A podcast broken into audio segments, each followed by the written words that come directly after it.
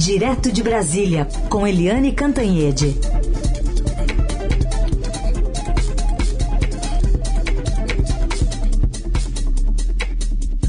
Oi, Eliane, bom dia.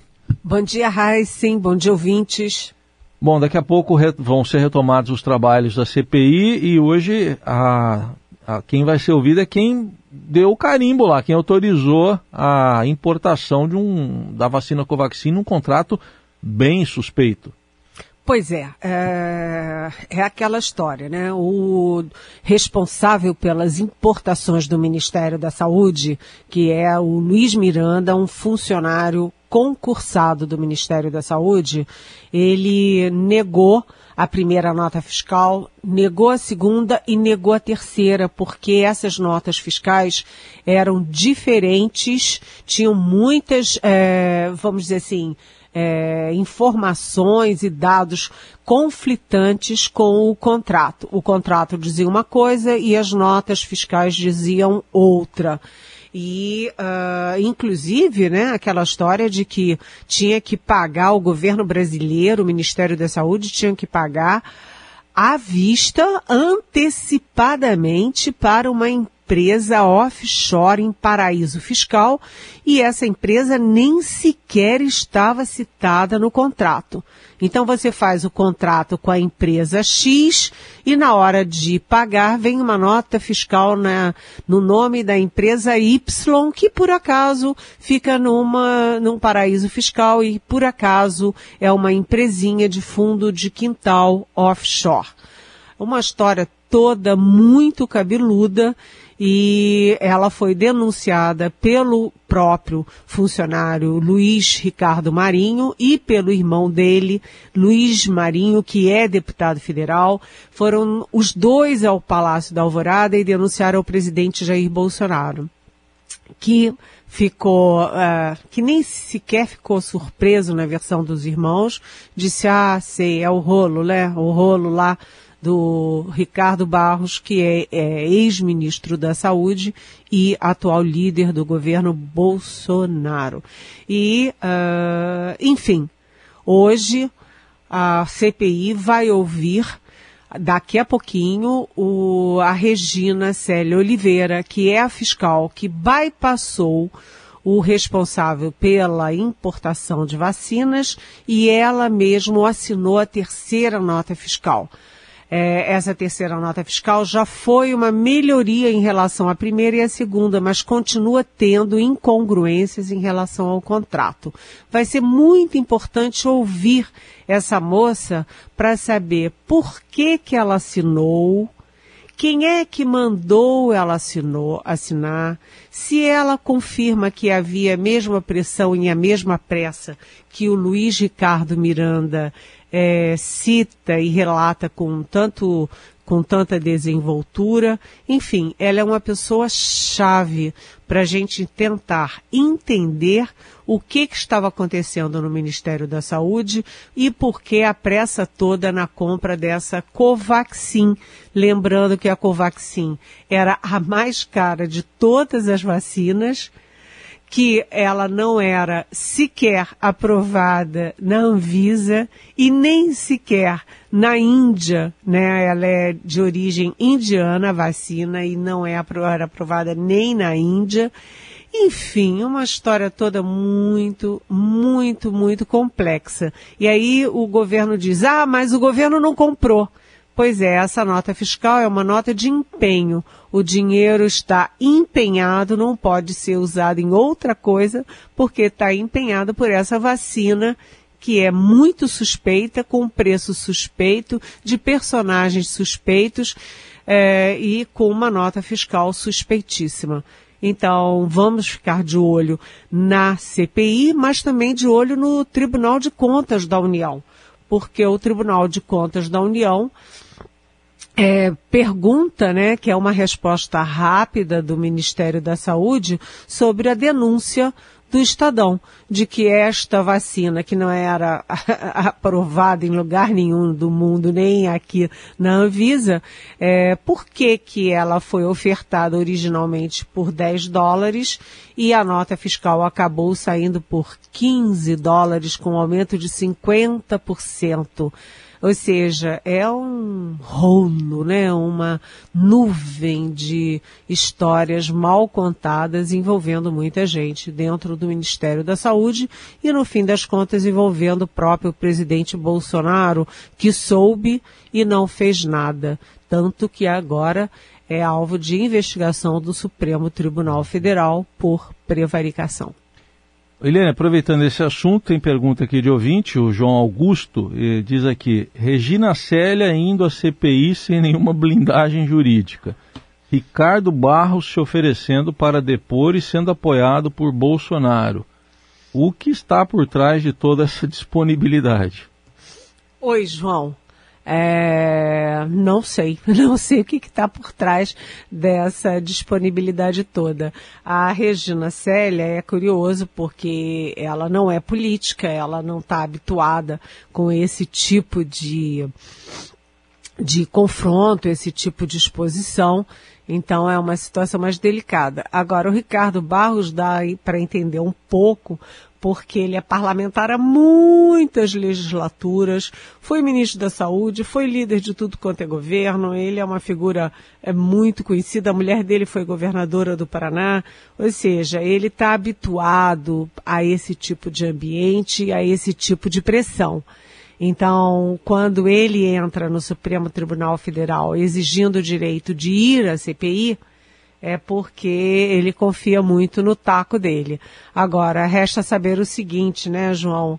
Se, se essa história de de assim, opa, eu sou machão, quero ir lá, se isso tem respaldo na realidade e na real história do que está acontecendo no Ministério da Saúde. A princípio, a defesa do Ricardo Barros é de que ele não tem nada a ver com Regina Célia, não tem nada a ver com uh, o Ministério da Saúde, nada a ver com o Roberto Dias, que é o diretor de logística e que é uma figura agora arroz de festa em todas essas denúncias de vacinas. Portanto, o, Ricardo Barros, a grande defesa dele até agora é que ele não tem nada a ver com o Ministério da Saúde. A conferir, não é, João? Muito bem. E a conferir tem documentos também, né, Eliane? Novas informações que estão surgindo sobre a atuação dessa empresa americana, a Davat eh, que se diz representante da AstraZeneca. Mas e aí, a AstraZeneca já tem é, contrato com a Fiocruz aqui no Brasil, né? Olha, é tudo, é outra história escabrosa, né? Porque o presidente Bolsonaro vetou a compra da Covax, da Coronavac que é chinesa e é uh, feita no Brasil em convênio com o nosso Butantan, o nosso super Butantan, um instituto de ponta respeitado no mundo inteiro. O Bolsonaro vetou e xingou a vacina, atacou a vacina Coronavac o tempo inteiro. O governo dele deu de ombros para a vacina da Pfizer, né, 85 e-mails desprezados jogados fora. Ora, a Pfizer é uma das maiores farmacêuticas do mundo, super confiável, uma empresa séria, né? E aí, é, depois de rejeitar a Coronavac, rejeitar a, a Pfizer e pedir o mínimo, assim, tipo assim, ah, tem que pedir, ah, então pede aí o mínimo do consórcio internacional COVAX Facility, o governo saiu em des desabalada carreira mergulhou fundo nessas vacinas mequetrefes de empresas mequetrefes e atravessadores picaretas. É um mistério, né? É um mistério que a CPI acha que não é tão mistério assim. Mas, enfim, o fato é que surgiram, né, vazaram para a TV Globo, a Rede Globo, é, os e-mails, as trocas de e-mails entre a Davat e os seus atravessadores aqui no Brasil. É, um é um PM de Minas Gerais que trabalha em Alfenas, a muitos quilômetros de Brasília e que não tem nada a ver com vacina. Ele subitamente se torna um atravessador do ramo de vacinas em plena pandemia. O outro atravessador é um pastor de uma secretaria humanitária e que se diz sem é, fins lucrativos. Mas esse pastor, é, Hamilton Gomes, esse pastor é, nunca jamais trabalhou na área de vacinas, de insumos médicos, e de repente estão ambos negociando 400 milhões de doses da AstraZeneca, que jura, que informa e, e escreve e assina que nunca usou atravessadores para seus contatos. Seus contatos, os contatos da AstraZeneca, são diretamente com governos, como foi o caso da própria AstraZeneca Oxford, que é usada no Brasil via Fiocruz. E além disso, é outro escândalo financeiro, porque é, é, o Brasil comprou por X e essa empresa estava oferecendo 400 milhões de doses por X versus vezes muitas outras, muitas vezes, né?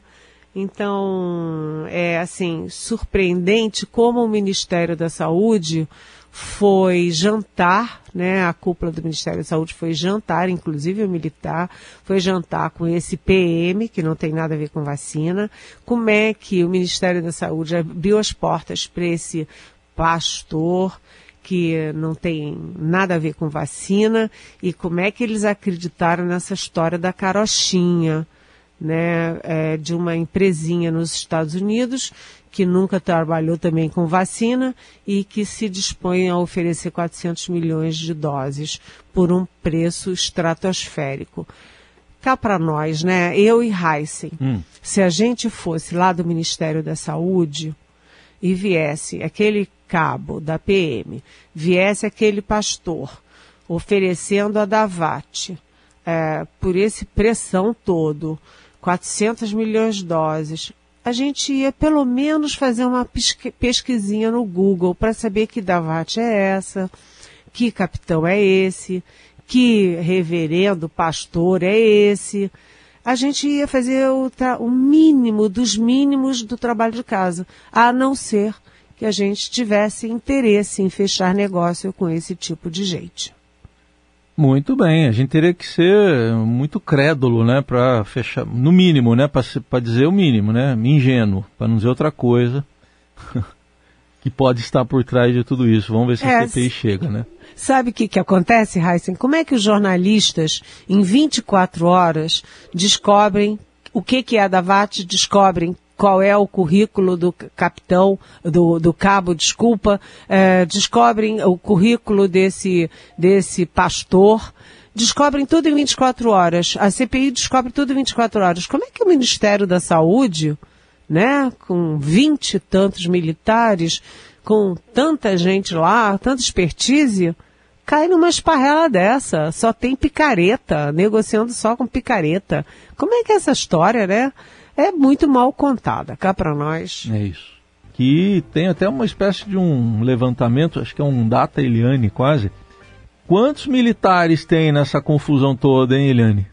É, você sabe de uma coisa, eu estou preocupada com isso porque é tanto nome, tanta patente, tanto cargo, tanta vacina, tanta empresa, que eu acho que eu vou fazer um monte de fichinha e pregar aqui na minha mesa de trabalho, porque a minha cabeça não está dando conta para tanto nome, né? É. Agora, o fato é o seguinte.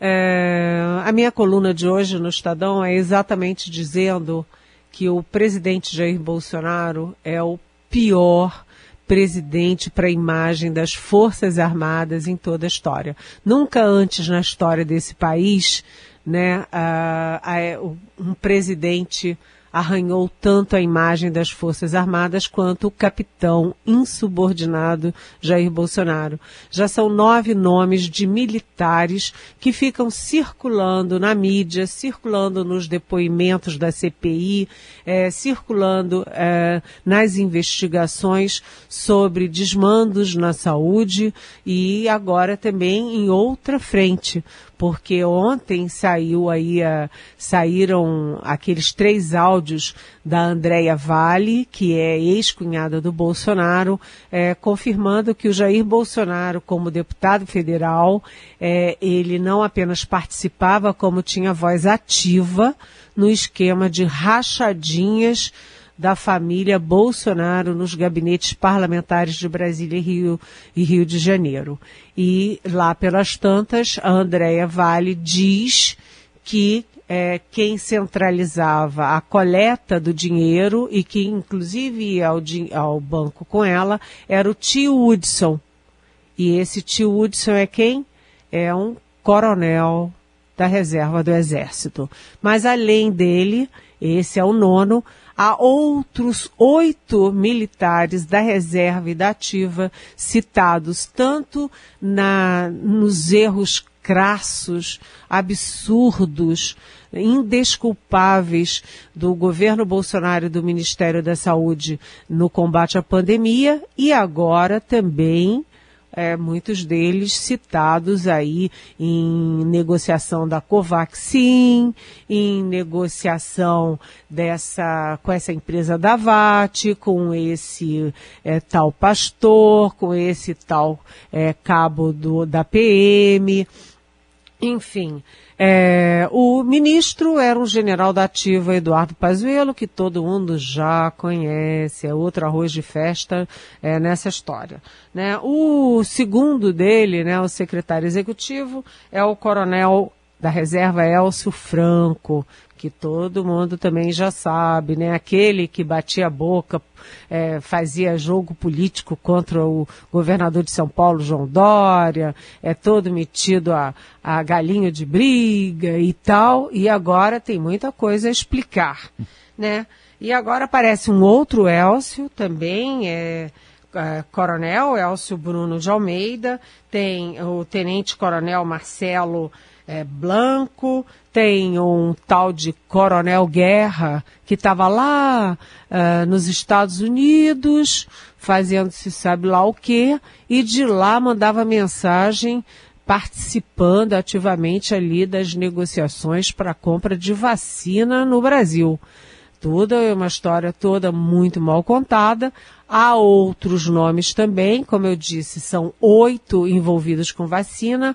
Agora, esse Hudson envolvido com a história das rachadinhas. E o que que as Forças Armadas lucram com isso? Absolutamente nada. Nada né? E a população fica sofrendo com isso porque as Forças Armadas são nossa instituição mais bem avaliada em todas as pesquisas, mas a avaliação vem caindo e fica aquela sensação de que, como eles estão ganhando DAS, como o governo Bolsonaro é, privilegiou é, os militares na reforma da Previdência, quer privilegiar na reforma administrativa, que as filhas de militares recebem fortunas aí é, ao longo dos anos. Enfim, e que como está tudo muito bem assim, a imagem das Forças Armadas é, é secundária. Gente, não é. Não é. Um bom militar privilegia, antes de tudo, o seu país, o interesse do seu país e a imagem das Forças Armadas. É um alerta. É. E o Ministério da Defesa, até agora, não abriu a boca para falar nada sobre isso, nem Exército, nem Marinha, nem Aeronáutica. Muito bem.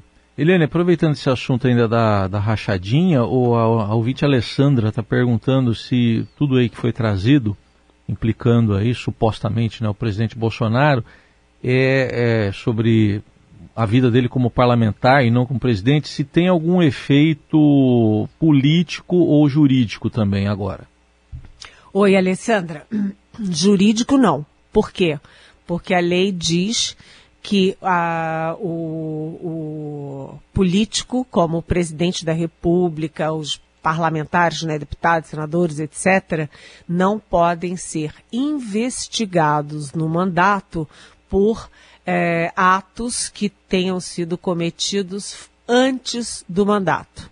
Então, tudo que o Bolsonaro fez antes do mandato, ele não pode ser investigado agora.